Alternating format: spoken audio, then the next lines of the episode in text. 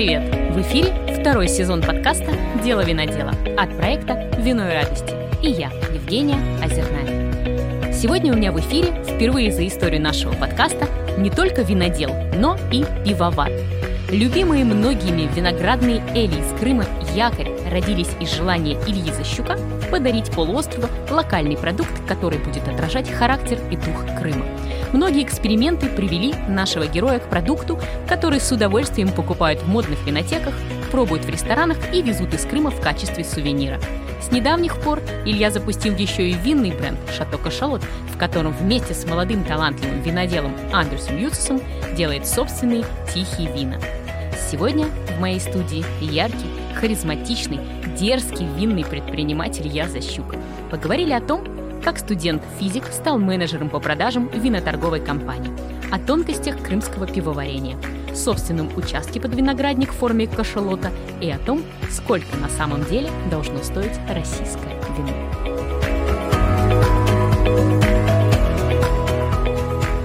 Что ж, дорогие друзья, мы продолжаем наш замечательный подкаст «Дело винодела». И сегодня у меня в студии впервые, кстати, в истории этого подкаста винодел и пивовар. Вот так вот. Крымский пивовар Илья Защук. А у меня сегодня в студии я. Привет. Привет. Начнем мы, как обычно, с начала времен. Молодой э, студент, э, инженер-физик Илья Это заканчивает подкованно. университет какой, кстати, и почему-то становится менеджером по продаже винной компании. Что пошло не так? Слушай, ну, я закончил институт Московский энергетический МАИ.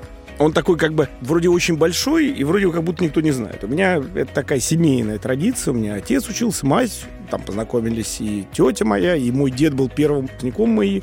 Ну, там, типа, он поступил еще в Бауманку, а там отковался от нее МАИ. Короче, семейная традиция, плюс еще, сейчас об этом не принято говорить, но были чеченские войны, и студентам как бы всегда угрожали, что вы сейчас в армию пойдете, а тут все-таки была военная кафедра, и я учился херово, то есть я не очень серьезный физик. И после того, как я закончил вуз, мне было сложно устроиться, у меня нет, не было никакого ни блат, ничего, это был 2001 год в Москве, было не очень просто, я там пытался по знакомству устроиться, у меня не получилось. Я просто пошел в интернет-кафе, не было еще интернета дома, и скачал себе с сайта какого-то о работе объявление, позвонил, значит, со стационарного телефона, пошел на собеседование, какое-то первое или второе, и пришел работать в виноторговую компанию.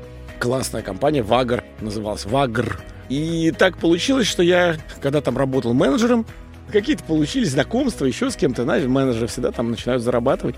Вот, я там подружился в первые прям пару дней с одним сейчас суперизвестным крымским севастопольским виноделом, тогда таким же раздолбаем, как я, сомелье. И года через четыре, я когда собрался оттуда увольняться, мы решили создать собственный бизнес. И удивительным образом этот бизнес точно 18 лет работает, плюс 18 плюс лет работает этот, значит, провайн наш замечательный. Мы занимаемся корпоративным алкоголем. То есть компании дарят бутылки, мы вот этим занимаемся больше, почти 19 лет уже. Ну и как бы в этот момент, еще когда в 2001 году я пошел в виноторговую компанию, больше тяжелее как бы бутылки в руках ничего не держал. Так получилось. Вот я только бухлом занимался всю жизнь. Возвращаясь к семье физиков, было какое-то отношение к вину в семье? Как-то его особо почитали, может быть, пили? Как вот вообще? Слушай, ну это- мы... Не, это важно, На чем а, воспитан ты Значит, это я просто, как сказать, паршивая овца. Мы не семья физиков, мы семья математиков. Да? То есть это просто я А, не смог поступить на математический там же и учился как бы как физиком. Это как бы важно очень для нашей семьи. Вот. Мы очень простая семья, но вот Защуковская ветвь, которая папина, она с дворянским происхождением. Я сейчас этим там узнаю об этом, очень горжусь этим. Тогда этого ничего не было. Но у семьи был такой нюанс редкий по тем временам. У нас была дача в Ялте. Она была как дача. То есть со старой мебелью, там ничего особенного, какие-то книжки старые. Вот как у людей дача, только не 6 соток, а вот в Ялте. Ноль соток, но как бы с видом на море в, э, Приморском парке. И мы ездили в Ялту, ну и все как бы было принято выпивать в семье, ну вот, потому что мы типа в Крыму бываем. Крымские вина были в почете. Ну, Вот какур, например, дед мой всегда говорил, какур мое любимое вино, но какур десертный. То есть оно было даже по советским меркам десертное вино, не сладкое, а аж десертное. И слаще квадратненьких этих э, квадратные портвейны назывались 16 алкоголь, 16 сахара квадратники. А этот, по-моему, слаще был. Процентов 20. 200 грамм сахара на литр. Какур, десертный сурож. Масса она до сих пор его делает. А почему, как пришла вот идея именно с а, корпоративными а, вот этими подарками? Да, потому что, ну, как это не очень очевидное. Слушай, ну это очень хорошо, что не очень очевидное. То есть мы до сих пор толком не конкурируем ни с кем. Просто обычные люди думают, что корпоративный алкоголь это когда люди на корпоративах бухают. А важно, что дарят. Дело в том, что, понимаешь, вот мы обслуживали частников, ну, понятно, что вот у сомелье там э, были частные клиенты. Но, понимаешь, когда частник себе покупает, не знаю, на 10 тысяч евро вина, это очень круто. А когда большая корпорация, ну, и надо подарить 100 бутылок по 5 тысяч рублей. Вот тебе 500, да, то есть надо подарить еще 20 бутылок по 10 тысяч рублей, потому что есть какие-то важные дяди. Вот тебе еще 200, да? да. Ну и вот так типа такие бюджеты. Упали бюджет, конечно. Слушай, а вы какие-то услуги только по подбору, по дистрибуции оказывали? Или там, не знаю, брендирование как-то? Или... великая компания. Я так скажу. Значит, мы вот прямо брендируем алкоголь с кучей разрешений на это и от людей, которые производят алкоголь, и от людей, которые значит, ну, дают свои бренды. То есть там не просто так, там, знаешь. Много всего этого прошло через нас. То есть мы учились много чему. Там вот эта вот компания говорит, так, мы коньяк дарили, давайте виски. Мы едем в Шотландию просто на обум, типа, что-нибудь придумаем.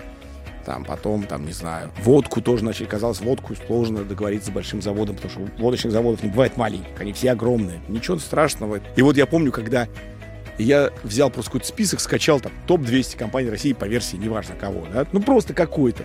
И я, когда дошел до 70-й компании, я сверху, я понял, что с 60 мы работали. То есть мы вот супер нишевая компания, но там достаточно мощная. Это классный бизнес, я его прям обожаю, прям я горжусь им очень сильно. Слушай, ну вы э, оба с соучредителем этой компании, твоим партнером, э, оба жутко харизматичные люди. И такие пробивные вот в хорошем смысле слова. Слушай, знаешь, мне как-то помню, какой-то человек, ну, например, тоже на подкасте, на интервью где-то спросил, типа, а вот ваша там, ну и по именам вот виноделов молодых, постарше, говорит, такие они все с эго, такие амбициозные, такие охреневшие. Слушай, чувак пишет свою фамилию на бутылку. Неужели ты ожидаешь, что он будет без эго, да? То есть ты видел винодела без эго. То есть он же не лопатой машет, он бизнесмен, да еще со своей фамилией на этикетке. Я еще не дошел, да, чтобы моя фамилия была на этикетке, да, а какие-то пацаны там 25-30-летние, ну круто, значит. Значит, у них, естественно, у них есть эго, оно их двигает вперед. Естественно, они с короны. Ну, слушай, 30 лет всем было, все помнят этот период, или 25 такое явление, ну, я, по крайней мере, да, я наблюдаю скорее в Крыму, кстати, чем, например, здесь, в Краснодарском крае. Это какая-то а, фишка Крыма, что-то там южное солнце как-то вас припекает, что вы вот... Да нет, просто, кстати, вот вышеупомянутый мой друг, партнер, вот он это как в свое время придумал. Низкая как бы точка входа, а здесь материк, да, здесь большие деньги. Вот я сейчас говорю, я, я всю жизнь прожил в Москве, да, я всю жизнь в этом варился в этом городе, там, в 2008 году видел все эти Мазерати и Бентли. А в Крым ты переезжаешь, и ты попадаешь, ну, откровенно говоря, в провинциальные достаточно города. Вот. Но здесь у вас видно, вот у вас здесь все эти большие бренды, они все, которые не ушли, все российские, все это есть, бензоколонки и так далее. А в Крыму все это другое. И у вас, видимо, поэтому все виноделы дико богатые, да, там, дико какие-то просто, ну, ну, ты же сейчас начнешь перечислять, да, там, Александр Павлович Сикорский из них будет сам бедным, да, то есть остальные будут просто какие-то непонятно еще из половины непонятно кто же, да, мы же не знаем, кто владельцы вот этих виноделин. Но владельцы же не виноделы. Ну, а виноделы молодые у вас есть, у вас как раз наоборот, все виноделы молодые, Бардаков молодой, вон Дребезов молодой, да, все там. Ну, никто же не пишет фамилию. Не пишет, я говорю, настоящих виноделов, в смысле владельцев, у вас нету таких. А тут-то на усадьбе Перовских вот это вот появился такой анклав, типа гаражистов. Сейчас просто вот уже ты просто ищешь какие-то здания, где помещение снять, сделать винодельню.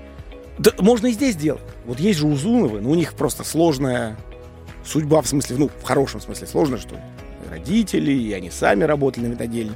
Ну, тут приезжают пацаны, там, Крым наш, вот там приехали, вот у меня друзья, Андрюс Юцис, да, приехал просто в лоб, ну, типа, что-нибудь придумаю. Овощами на рынке торговал, он об этом с гордостью рассказывает. Ну, а по сейчас пишет Андрюс Юцис на этикетке, и классные вина делает, молодец, э, вот. Тебя самого как в Крым занесло? Именно вот э, благодаря партнеру или, или ну, по конечно, старой конечно. памяти Слушай, с Ялтинской дачи? У нас была... Это все вместе, это хорошая синергия всего этого. Я, мне приснилось, значит, это пивоварня. Прям во сне я увидел все это. И я никак не мог понять, как маркетинг крафтового пива выстроить в Москве. Ну, типа, нахрена я нужен там 35-м. Сейчас уже 350-м был бы, но был все-таки там лет сколько, 7 назад. И вдруг я понял, что надо это делать в Крыму. Был еще момент, в Крыму создавались свободные экономические зоны, весь Крым и весь Севастополь. И мы перевезли туда права, чтобы оптимизировать налогообложение. Опять же, мы все это на коленке создавали, а тут надо было причесать компанию, сделать ее такой, ну, настоящий белый, с зарплатами, с сотрудниками и так далее. И мы посадить решили виноградник. А, и еще получилось, у меня четыре проекта, я помню, помню тогда. То есть я приехал в Крым к своим четырем проектам. Я вошел в состав э, учредителей, выкупил там долю в одном бренде крымского вина, посадили виноградник, пивоварню я строил, и вот мы перевезли права и наши. Просто произошло в один момент, и так немножечко из-за этого там надорвались мы, пришлось даже виноградник продать. Ну и чего не винодельня-то? Пивоварня вдруг. Пиварен много, винодельным меньше. Но вот у тебя виноделов здесь было 10, 15, 20 человек, а я типа пивовар первый.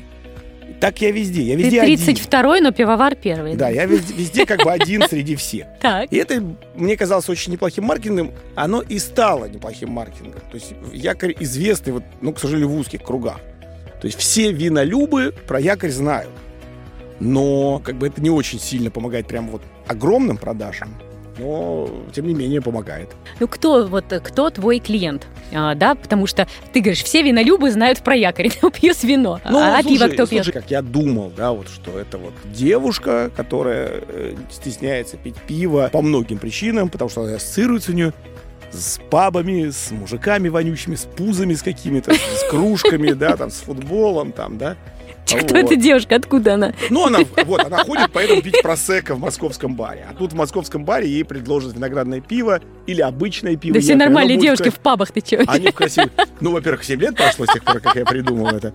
Да, такими что ты, где это Нет, слушай, ну ты не можешь, как сказать, ну что значит нормальная девушка в пабах? Это ты, ты, ты не можешь пойти на свидание в паб. Это, Что это? Нет, ты это можешь. Я могу. Замуж, а, ну ладно, хорошо. В общем, я Слушай, я, у меня было, я же не маркетолог настоящий, я же такой по наитию. Вот мне кажется, что мы э, с пивом вообще нашли нишу, что надо идти пиву. Вот сейчас одна московская компания пивоваренная, классная, они до конца реализовали мою амбицию. То есть они пошли и заняли все места в ресторанах. Потому что ресторанщики, они либо продают пивникам место на кране, да, либо просто берут тех, кто, типа, у них приходит сомелье, вот мы сейчас такое вино, секое, вот такое, 300 вин в карте, или там 20 вин в карте. А пиво у нас будет какое-то пиво. Кто-то, значит, берет пиво просто, чтобы у него не пили пиво, как ставит по 600 рублей там итальянское пивко, что, ну, типа, если такой дурак, что решил в винном баре заказать пузырь пива, вот тебе за 600 рублей мы тебе вкрячем. Вот. Есть, значит, ребята, которые, у которых сеть ресторанов, включая Красную Поляну, Москву, они продают контракты. Вот у нас 20 ресторанов, ребят, пивко Типа, это же не зазорно пивко продать, винную карту продать, типа, западло. А, я сейчас с уважением ко всем пивоварням, да? Ну, просто бизнес такой, бизнес про другое. Я думал, что вот куча ресторанов, которые независимые, инди-рестораны их назовем, они, типа, на вкус ориентируются. А с пивом к ним просто не приходят люди. И если бы им приходила условная торговая компания говорила, вот кроме вина такого, сякого, шампуня, вот такого и коньяка, мы предложим вам еще вот пиво, оно будет красиво оформлено и так далее. Мне казалось, что это хороший... И какое-то время это шло в нужном направлении, но немножечко мы так сейчас э, надо просто московскую дистрибьюцию надо подстегивать физическими менеджерами продажи, кстати, амбассадорами, как бы это ни называлось. Просто это дорого еще в Москве стоит. Взять хорошего бренд-амбассадора в Москве 1200 рублей надо в месяц. Это много денег по нашим меркам. И ты решил покорять крымскую публику. Но, с другой стороны, ведь понимаешь, какая штука? Крымская публика — это кто? Да, они же и есть. Та же девушка приехала, пьющая просека в московском баре с подружкой. Ну и приехала она и в Крыму, Крым. и тоже... И у нее в Крыму есть несколько нюансов. Первое. Она не знает, значит, слово «выходной день». В Москве она бухает по пятницам и субботам, а в Крыму можно каждый день. Второе. Она не знает времени дня. Ну, она и он, и неважно кто. Типа, можно же выпить в Крыму и днем. Вообще вот, без проблем. Вот. И опять же, куча сувенирной продукции. Надо из Крыма что-то увезти. Пузырь вина, это хорошая штука. Мы много продавали, я понимаю, что даже сувенирных продаж было много, потому что что это такое виноградное пиво вдруг стоит на полке в шампанской бутылке. Ну, мы много продавались винотек. Наш вообще главный клиент это не сетевая специализированная розница, это называется. Это винотеки. Я тебе скажу больше, я сама прошлой э, весной, когда была в Крыму, я купила твой виноградный эль, Какур, потому что я подумала, ну, черт, якорь есть только в Крыму, и Какур есть только в Крыму, поэтому я возьму вот этот пузырь. Меня восхищает эта логика, я все и принесу, говорю. и привезу его, там, не знаю, на, на материк. У меня логика другая, вообще, с точки зрения автохтонов вообще. Какур лучше всех продается, без сомнения, у якоря и так далее. Вот мы берем краснодарскую винодельню Красностоп, крымскую с Кокуром, с Сары-Пандасом, а ростовскую с каким цемлянским черным. Ну, то есть, моя логика такая. Вот я знаю, какие вина из Каберне Савиньона. Знаю, какие вина из Пино Нуара. Я люблю Пино Нуара. Я люблю, знаю вина из Шарне. Давайте разберемся с базой, ребята дойдем и потом до красностопов. Но это всем же хочется. То есть мы никогда не слышали о ростовском виноделе, но начинать мы будем, сука, с цемлянского черного, конечно. Сибирякова. Сибирякова. Зачем? Давайте Каберне Свиньон посмотрим, как себя чувствует. Давайте попробуем чего-нибудь. Типа, не-не-не. Вот нам, вот нам сразу хочется в одной бутылке все узнать, вообще все узнать. Ну ты же говоришь про сувениры. Ну нафига мне сувеньон везти, блин, из Ростовской области, если я могу Сибирьковой привезти? Поэтому я из Крыма везу ну, как... Знаешь, Руденко сказал, я не, ну, не, не всегда, Денис Руденко, он такой достаточно яркий, высказывать себе позволяет. Но вот есть одно высказывание, которое мне прям безумно нравится, что автохтоны уничтожат российское виноделие. Вот у меня есть лайт-версия, она такая, ну, вообще, на мой взгляд, подтвержденная.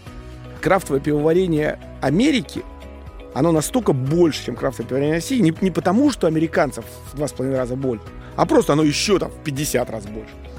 У меня есть версия, что в какой-то момент американцы сказали, вот есть крафтовое пиво, там, в первую очередь там IPA, и начали насаждать людям, которые никогда такое пивко не пили, типа вот такие традиции. Оно и подороже, ну, в их сказать, парадигме чуть, чуть менее подороже, чем у нас. Не в три, не в четыре раза, а там в два. И стали там условные реднеки пить ипу, да? И в какой-то момент первые там топ-5 пивоварен стали выпускать по 20 миллионов, по 30 миллионов бутылок этой ипы. А у нас мы пошли как бы слушать потребителя. И типа вот комьюнити биргиков создала мощнейшие вот через там инструменты этого Антапта, это такое приложение, типа Вивина. То есть у нас на Вивин никто не смотрит из виноделов. Ну, хорошо, там, может, Вивина, вина Швейца очень хорошо, а может быть, очень плохо. Никто на это вообще не ориентируется. То есть ты не знаешь, как как вина Швейцарии. Ну, российское я не буду Вивина тебе смотреть. в голову не придет пойти перед стендом российского вина посмотреть Вивина. А в Вантапт это то же самое. На это ориентирует. То есть нормальный бар, он пишет рейтинг Вивина после того, как у тебя написано пиво. Вот. А кто эти оценщики? То есть это же не просто все люди. Я всегда говорю, в, в Антап номер один пиво Гиннес, номер два Корона. То есть, ну, люди так и оценивают. То есть вы, вы там все что-то рассказываете. И гонка «дайте что-нибудь новенькое», она сгубила полностью крафт. Типа, я не хочу давать что-нибудь новенькое, делаю крутую ипу, я не про себя даже, про, вот, не хочу 200 разных ип варить, я хочу варить две там, или одну. И когда я 20 миллионов бутылок сделаю, вот тогда я дам что-нибудь новенькое. Вот. И я боюсь, что такая же фигня может просто приключиться в виноделе. А мы как ур пробовали, давай сары пандас. А его нет саженцев. Нет, дай сары пандас. А, а вы пробовали сары пандас и кефесию вообще вкусную, хорошую когда-нибудь? Кто-нибудь пробовал? Нет, никто не пробовал. Но дайте их нахер. Я понимаю нахера, потому что вы типа Каберне Савиньон. Вот ты так сейчас сказал. Каберне Савиньон возьмете из Бордо, Савиньон Блана возьмете из Новой Зеландии, Пинонуар вы возьмете, ну денег у вас не хватит из Бургундии, возьмете там из э, Германии. Ну не у вас, а у тех, кто перепродает, да, у, них, у гостей. Типа, ну, а для Крыма только Кокур остается. А что? Не будешь выбрать Савиньон Блан из Крыма? Так ты зачем тогда Кокур-то сделал, скажи? Продается отлично, я же не спорю. Он продается отлично. Я и говорю, зачем так делать? Зачем ты берешь Кокур? Зачем так делать, но я это сделал. Это не, для меня делаю, сделал. Я, я бабки зарабатываю. Да? Я а я тебе бабки приношу. Я Беру твой Кокур. Говорю, я-то не, я не покупаю Кокуры, я покупаю Шардоне в Крыму. Зачем в Крыму покупать Кокур? Если ты не знаешь, какой он должен быть, и никто не знает. Нет ни одного человека, который понимает, каким должен быть Кокур. Ни одного. Ни Репин, ни Швец, ни... Ну, то есть они разберутся постепенно на своих. У Швеца есть Кокур. Ну и то на одном На гектаре. своих Кокурах. На своих Кокурах, да. Крафтовое пивоварение. Вот вообще о чем это для тебя? Что это крафтовое пивоварение? Для меня сейчас вот как я, для этих... Я сейчас хотел в, четыре стороны, вот как обезьяна, с умным или красивым идти. Я не знаю, как разорваться. Во-первых, это ничего не значит. Слово крафтовое пивоварение не значит ничего. То есть нет никакого определения крафтового пивоварения. У меня есть личное определение. Есть, на самом деле, э, абсолютно историческая логика. Значит, есть несколько вещей. Первое. Когда-то э, англичане осваивали Индию. И до Индии было далеко и жарко плыть. Да, то есть, ну, ты понимаешь, вокруг Африки надо было проплыть, не было Суэцкого канала, и кораблей паровых. И не было двух вещей. Не было, ну, то есть Луи Пастер изобрел ни пастеризацию, ни чистую культуру дрожжей. То есть люди варили эли, и моряки любых статусов в Англии, слава богу, пиво проходит через все почти страты, так сказать, общества. А, ну, нельзя было привезти пиво в Индию, чтобы бухать его англичанам. То есть они как бы пытались, оно кисло по дороге, портилось. Так как э, я не просто так про паста рассказал, консервант в пиве был один, это хмель. Сейчас есть пастеризация, сейчас есть куча всего, и раньше был только хмель. Значит, люди понимают, что если оно не консервировано до нужной степени тем количеством хмеля, как обычно, давайте положим его побольше. И до какого-то момента оно клали, клали, клали больше хмеля, и вдруг пиво доехало. Этому сорту дали название IPA. Э, India Pale Ale. Важный момент, что он не индийский, а для Индии. То есть это англи- английский эль для Индии. То есть если ты как бы в Англии, ты можешь пить любой, а в Индию приедет только вот такой, который дико горький, потому что хмеля много, и достаточно ароматный, потому что хмеля много. Значит, дальше, следующее мы переносимся. В 1960-х годах американцы затеяли всякие эксперименты с хмелями и вывели в районе вот Вашингтона, Орегона, вот там на, в левом верхнем углу, новые сорта хмеля, принципиально новые. Раньше все люди обходились пятеркой благородных сортов хмеля. Советские люди, пивовары, американские, немецкие и чешские, и английские. Все это были одни сорта. Ну, естественно, нужно было попробовать новые сорта хмеля. Каскад, деда такого крафта попивать. Ну какой ты сорт возьмешь, чтобы попробовать? Глупо брать лагерь, в котором мало хмеля или там пшеничку. Надо взять, вынули из этого ипу эту IPA и заварили. Такой буревестник крафтовой революции, да, то есть IPA. То есть сварили на новом хмеле, то есть и, и, и супер много хмеля, и еще хмель новый. И люди попробовали и офигели. Плюс в это примерно время, я не буду врать точно, в Америке разрешили домашнее пивоварение. Официально разрешили. И это все наложилось. То есть крафтовая революция в Америке, то есть это ИПА. Вот ИПА и есть IPA, это и есть крафтовое пиво. Дальше люди, когда начали варить, все, по, продажи пошли вверх, э, интерес пошел вверх, стали доставать кучу старых сортов и пытаться сделать другие тоже сорта все. Но началось все с ИПы. Поэтому, на мой взгляд, если какая-то пивоварня хочет называть себя крафтом, наверное, ИПа должна быть у нее в топе продаж. То есть я, поэтому, я свою себя крафтом не называю. Я просто знаю, что ты прежде чем якорь затеять, ты дом практиковался, и вы чуть ли не там а, каждую неделю варили Слушай, ну это такое, э, как Или сказать, это такой называется домашнее пивоварение наоборот. То есть обычно люди варят, варят, варят дома, а потом строят свою пивоварню. А мы решили сделать пивоварню и начали варить дома просто, чтобы научиться. Вот в этом смысле было. То есть домашнее пивоварение. Ну, год мы поварили, да. Ну, виноградных мы не варили, конечно, никаких. Про итальянские ели. Это случилось неожиданно. То есть это ни с того, ни с сего вдруг позвонил парень, не позвонил, написал на почту, что вот я, типа, итальянец, я работал там кое-где, там, включая Бира Дель Борго, которые самые известные. Ну, они небольшие, но известнее нет, кто делал виноградные эли. И, типа, вот просто я приехал в Севастополь к родителям невесты и хочу увидеть какую-нибудь крафтовую пивоварню, потому что я во всех, значит, где бы я ни был, езжу по крафтовым пивоварням. Я его просто ну, познакомился, свозил на пивоварню, понял, что он, ну, он такой достаточно серьезный. Он постарше меня не сильно, ну, ему 50, может, лет. Такой очень веселый дядька, э, Микеле. И мы его начали звать Микеле Плачеда, и он не мог понять, почему. Он с Сицилии, но для них фильм «Спрут» не такой, как для нас фильм «Спрут». То есть он когда-то был же какой-то актер. Какой-то актер? Какой-то? За место отца мне был актер. Вот. И, значит, мы с ним очень этот самый... э, очень тепло дружили, ездили к ним в гости, они на Кипр переехали. Ну, хорошие ребята. Вот это Аня из Севастополя и вот Микеле Плачеда наш. И вот мы с ним сварили первый эль, такой, ну, по- попробовали. То есть, но не могу сказать, что он сказал, как сделать. Он сказал, давайте думать, как сделать. Вот такая была история. А что ему вдруг взбрело в голову варить? Ну так, если я... Ну, ты- я уговорил. Уговорил я. То есть ты, ты итальянец, вы там варите Да, ты виноградные варил эли? виноградный эль? Варил. Ну, вот мы будем сейчас, вот у нас, типа, через пять дней урожай, давай с нами варить. Ну, ты что, обалдели, что? Ну, я его говорил, даже денег каких-то дал. Ну, небольших, совсем так, символически. Ну, просто, типа, по-пацански выпили крепко и уговорили. Куча раз обсуждали, как делается вино, разные, оранжевое, белое, красное, розовое. Ну, кстати, я часто понимаю, что люди очень редко понимают, как делается вино. Вот кто много пьет вина и даже там готов пойти в школу сомелье, тоже это вроде все просто, и поэтому людям кажется, что, ну, типа, все просто. А так вот спроси, как вот как шампанское сделать. Ну, просто по этапам. И люди офигеют и не поймут. Ну, про пиво, значит, Ну, на пальцах для вот таких э, совсем... Слушай, в пиве четыре основных ингредиента. Вода, солод, хмель, дрожжи. Значит, вода, вам понятно, это и есть как бы само, сама жижа. Вот. Э, Дальше есть э, дрожжи, наверное, тоже понятно, типа у вас вайн ловерский такой, значит, подкаст. Дрожжи из сахара делают спирт. И пузырики тоже, кстати, СО2, да, то есть это тоже важно, потому что пиво газированное. Дальше остались два ингредиента. Хмель, я рассказал. Хмель в пиве для консервирования. Он много на что влияет, но он для консервирования в пиве. Вот мы кроме хмеля никаких консервантов не используем. Э, Будем делать пастеризацию, но пока ничего не делаем. Э, То есть хмеля хватает для того, чтобы пиво долго жило хмеля и холода. То есть если пиво держишь в холодильнике, и оно нормально охмельно, достаточное количество хмеля, с ним все в порядке. То есть хмель такой антиоксидант, консервант и так далее.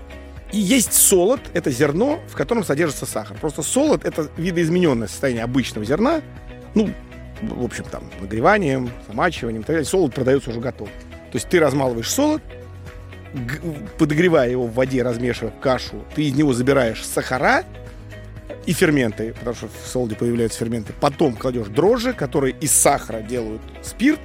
Мелем ты это стабилизируешь, э, ну, как сказать, хранение.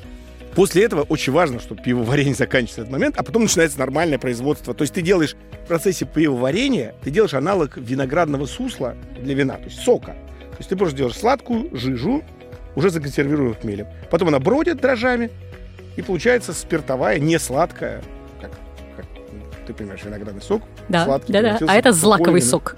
Злаковый сок, да, злаковая, так сказать.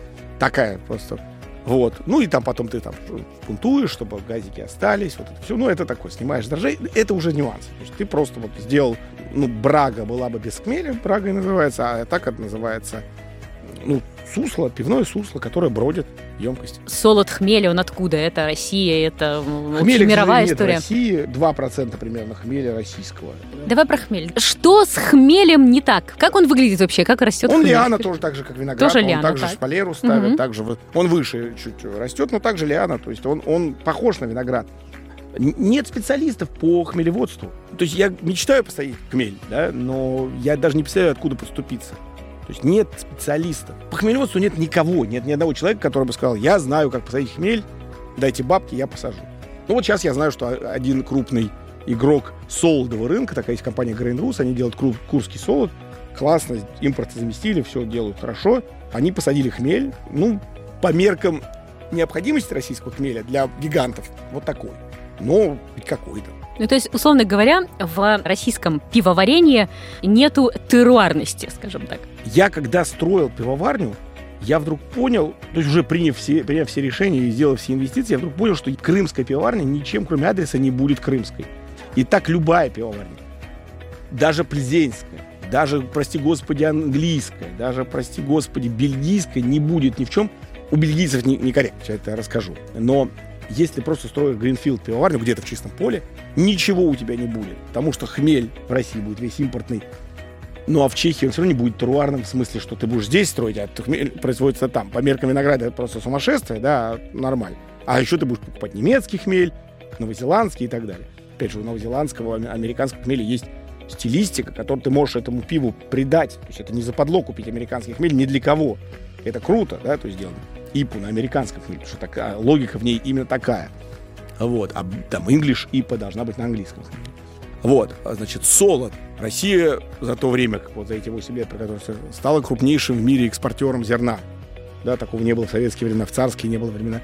Наконец-то это произошло. Но у нас было, мы не могли солод импортировать. Зерно продавали, солод обратно. Сейчас мы делаем почти все нужды закрытые российского солода, особенно больших пивоварен. Я почти все делаю на российском солоде. Класс, отлично. Но этот солод, вот курский солод, во-первых, он не всегда в Курске в Курской области произрастает, зерно. Во-вторых, все равно это Курская область.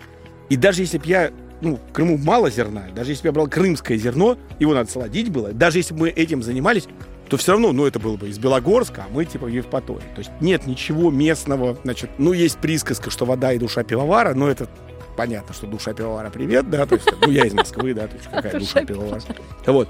А вода, на эту тему очень много всяких, значит, инсинуаций, или как это сказать, спекуляций, особенно маркетологов, какая, значит, вода, какие бобры какую плотину перекрыли, какую, значит, водичку чистую тут берем. Все берут воду из водопровода, и ею занимаются отдельно. Часто это обратный осмос, и потом ее раскисление, там что-то еще добавление, чего-то там мела и так далее.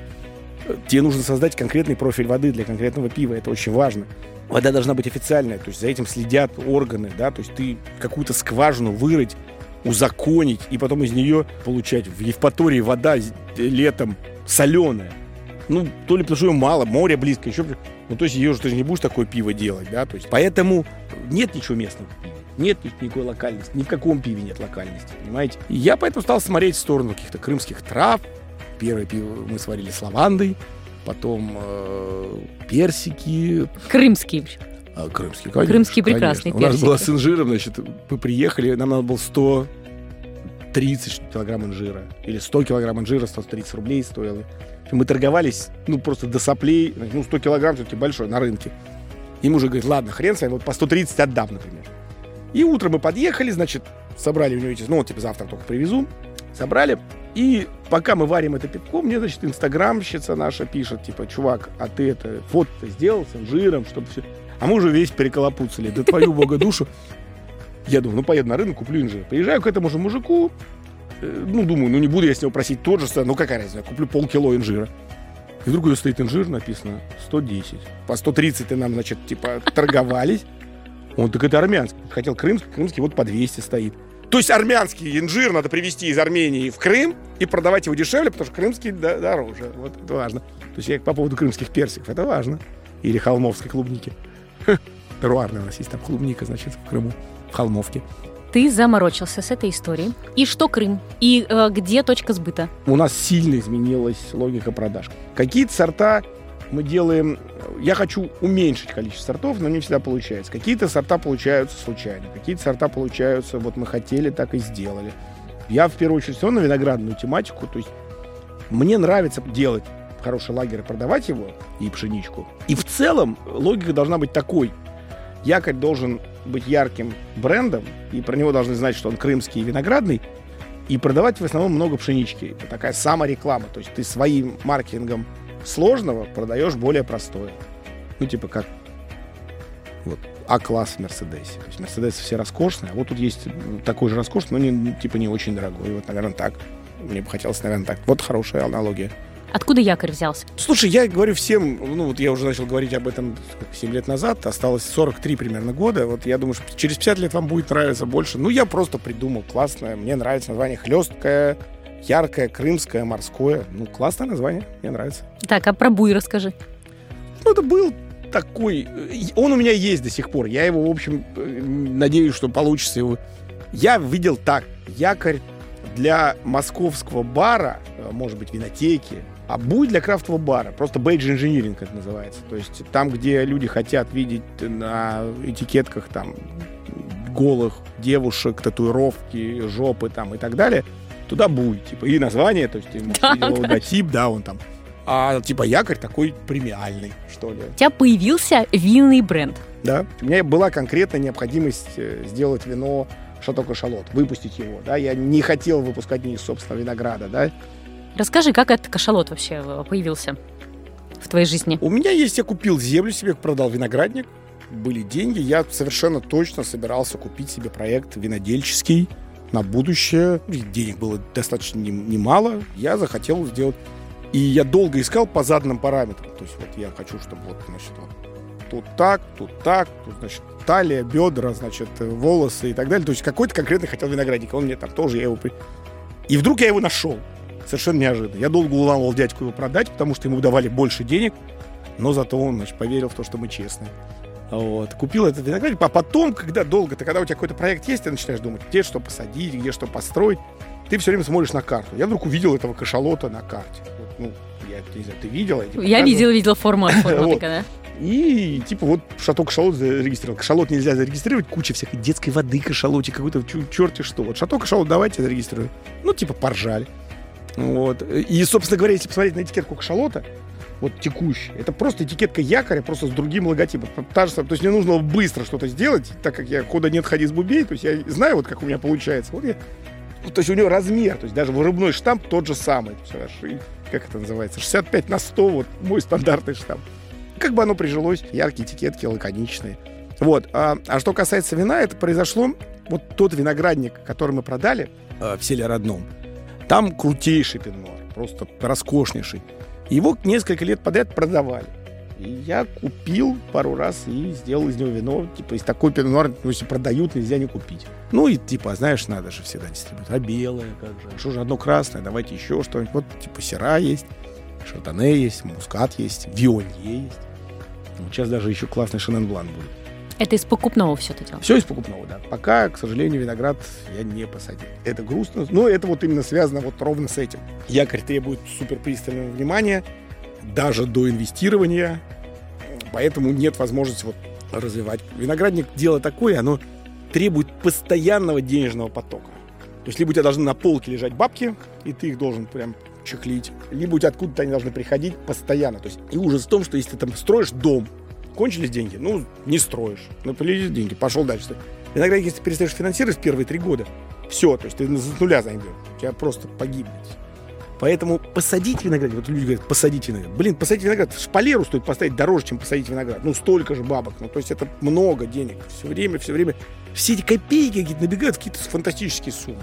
Поэтому я боюсь, я один раз чуть не нарвался на этом, я второй раз так, ну, как бы хочется бизнес-план написать себе. Я никогда в жизни не писал бизнес-план. Сейчас разберемся. да кажется, что это прям отчаянный тогда шаг. Так зачем этот, э, этот кашалот? Он должен... Вот зачем он увидел свет? Скажи, пожалуйста, какая была вот э, сверхидея? Невозможно, что пропал тот пино-нуар шикарный? Ну да чтобы люди его Слушай, ну ты так выпили. скажешь, так звучит несколько обидно. Типа, какая была сверхидея? Нет, это не обидно, я просто пытаюсь понять, ну, я как э, слушай, человек, ну, который... Дел, я делаю, вот мне нравятся вина, которые я делаю, да, там мы делаем, да, э, они получаются. Я считаю, что у них есть собственное лицо, да, э, я считаю, да, из покупного винограда, э, ну, хотелось бы делать из своего, но много вин из покупного винограда. Я делаю, мне нравится, этот бренд будет развиваться, ему придет какие-то даже, видишь, гиды какие-то его, там какие-то оценки у него есть, да, то есть это... Сколько у тебя сейчас там сортов вин? Сейчас пять. Шардоне, Вианье, Мускат, Сера и Пино-Нуар. Тихий. Все тихие, да. Ну, игристый это отдельная песня. Это, конечно, с этим даже я не знаю, как подступиться. Мне но игристый у тебя виноградные эли как раз. Ну да. Хотелось бы делать классические игристые вин, но это я даже не, не представляю себе, кто как может подступиться к этому. Вот там инвестиции, так инвестиции. Там на три года ты закапываешь это все. А потом приходит рынок и говорит, а кава по 700 рублей, по 699, по 599. Я не... Вот я тоже... Это, я большой любитель поговорить на то, что такое себестоимость вина и стоимость вина. То есть, во-первых, ритейл kills бизнес. То есть ты приходишь... Раньше это было, ты приходишь к владельцам продаж в России, там, Майт Шандона, вот эксклюзивнейшие. Они говорят, там, самая большая скидка 8%, да? Например, цена 2000 в прайсе, неважно, Майт Шандон. Значит, 8% тебе дадим, потому что мы прям вот, мы владеем первые лица, как себе. А ты идешь потом в э, метро, а там он стоит 1299. И звонишь им, они говорят, слушай, ну мы сами берем по этой цене. Потому что какие-то маркетинговые бюджеты, торцевые полки, хрен контракт между этот ЛВМАШ и метро в Германии, вот это все. То есть оно все это уничтожает. То есть вы, потребители, идете в красное и белое, говорите, вот кава. Красное и белое, причем я еще не ругаю, потому что у них это называется everyday low price. То есть они просто делают ценники, то есть они мало зарабатывают и прогибают продавцов. Вот эти акции сумасшедшие в других сетях, да, где вот, ну, типа вот так 2000, а так 799 рублей. Ну, так же не бывает. Скидок в 60% не бывает, мы понимаем. То есть это кто-то прогнулся. И здесь хочется как-то вот собрать всех российских производителей. Но ты же физически не соберешь, то есть ты же не, не можешь на, за один реальный стол посадить там Абрау Дюрсо и Швеца, там, условно. Сказать, ребят, мы мы точно умеем считать себесты. Ну, хорошо, вот там Абрау наверное, умеет, да, там вот каких-то просто. Но вот вы точно уверены, что вот это вино, которое ваше стоит по 800 рублей уже на полке, оно вам приносит необходимое количество, логичное количество доходов. Вот эти фразы. Возможно, прибыль увидеть мои внуки. Ну, с хера. Ну, типа, давайте мы увидим прибыль. Потому что я, желающий увидеть прибыль там через 5-6 лет, Вдруг играю на одном поле с ребятами, которые вообще не знают, что такое прибыль. У них построена винодельня за там 500 миллионов долларов, да, и маркетолог за 500. Вот мне всегда вот интересно. Вот у тебя есть маркетолог за 500 тысяч рублей. Не будем называть винодельню, но можно оценить, сколько эти люди зарабатывают денег. Это 6 миллионов в год. И налоги еще. Ну, давайте 6 скажем. Как будто мы не платим, хотя большие, значит, компаторы платят все налоги. То есть 6 в год, а ты выпускаешь 100 тысяч бутылок. Это, сука, 60 рублей на бутылку.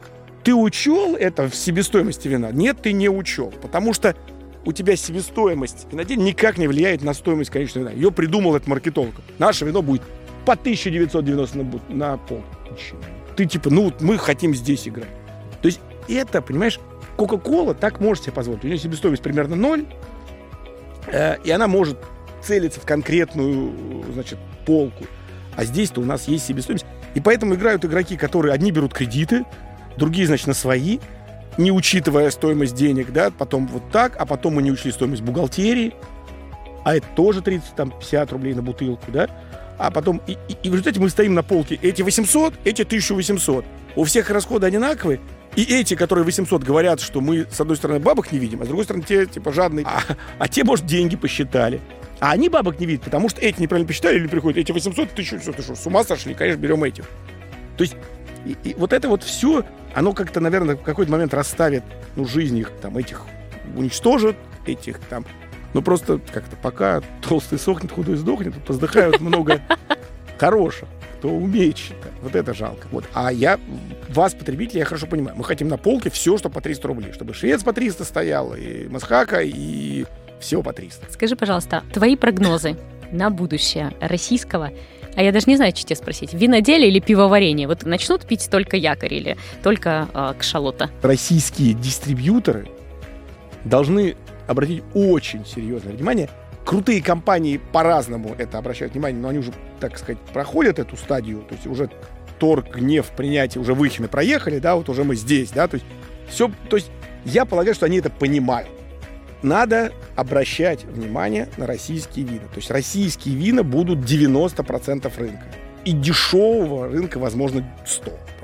Да? То есть, наверное, Бургундия останется так или иначе, криво-косо. И шампань но не будет кавы по 700 рублей. Скорее всего. Ее заменит что-то другое по 700 рублей, 400 рублей. И российских производителей надо больше брать в портфели, понимать, что кончилась тоже эпоха. Вот это самое важное. Вот мне говорят, вот российское вино стоит дорого. Давай размотаем вино с названием озерное. Да? Вот оно стоит на полке. За какую цену? Скажи мне любую цену. Пусть стоит 3 тысячи, 2 за 2000. А, то тебе страшно 3. И X много возьмем. Я еще не, да, недостаточно хороша в виноделии. Стоит двушка. двушка да. Значит, смотри, если все честно, то есть нет никакой сетки, которая там маркетинг, все честно. Ну, мало винотекст, наценка 50%. Ну, давай напишем. Мы, мы с тобой, ты же фея, мы в таком мире, в ненастоящем, да, 50%, 2000, значит, минус, э, ну, на полтора делим, 1400, 1350, да? То есть уже кто-то 650 сгрыз от твоего вина волшебного. 1350. Дальше дистр, который поставил эту винотеку. Я знаю одного дистра, который берет 50%. Одного дистра, который берет 50%. Остальные берут больше. Но ты фея 50.